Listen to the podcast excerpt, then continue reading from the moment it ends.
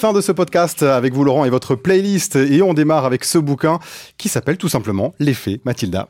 L'effet Mathilda, du nom de la jeune héroïne de ce roman d'aventure qui vient de sortir aux éditions Castelmore et qui s'adresse aux jeunes préados de 10 à 13 ans.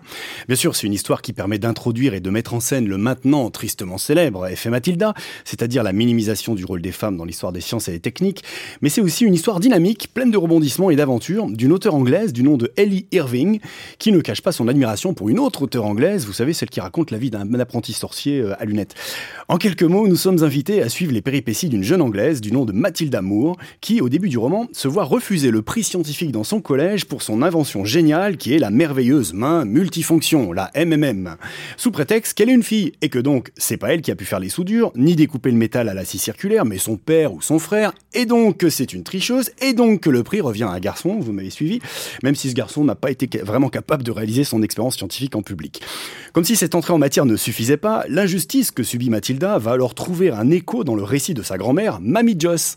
Car en effet, 50 ans auparavant, Jocelyn Moore travaillait dans un laboratoire de recherche en astrophysique, l'Observatoire royal de Greenwich. Ce fut elle qui découvrit la première, une planète extrasolaire, que son directeur de labo de l'époque, un certain monsieur Smokes, s'empressa de s'approprier et de s'arroger les mérites de la découverte. Une usurpation qui est sur le point de lui valoir la récompense suprême pour tout scientifique, vous savez le prix qu'on reçoit des mains du roi de Suède.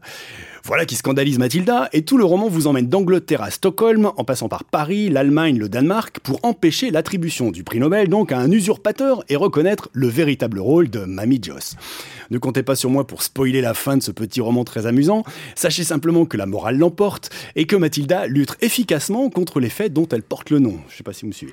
L'effet Mathilda vient donc de paraître aux éditions Castelmore, et pour les enseignants qui nous écoutent, vous pouvez télécharger en plus gratuitement sur le site web des éditions un petit dossier pédagogique, plein d'idées d'activités autour de cette lecture, dont celle de créer une petite expo sur les femmes de science par exemple, qui sont citées en annexe du roman. Vous trouverez toutes les références sur le site web du Quai des Savoirs dans la rubrique podcast. L'effet Mathilda donc a conseillé notamment aux plus jeunes et vous avez un bonus, je crois, aujourd'hui pour nous Laurent. Quelques mots, oui, je voulais attirer votre attention sur un podcast qui s'intéresse au futur sous un angle plutôt positif et réaliste, sans effets spéciaux ni catastrophisme dystopique.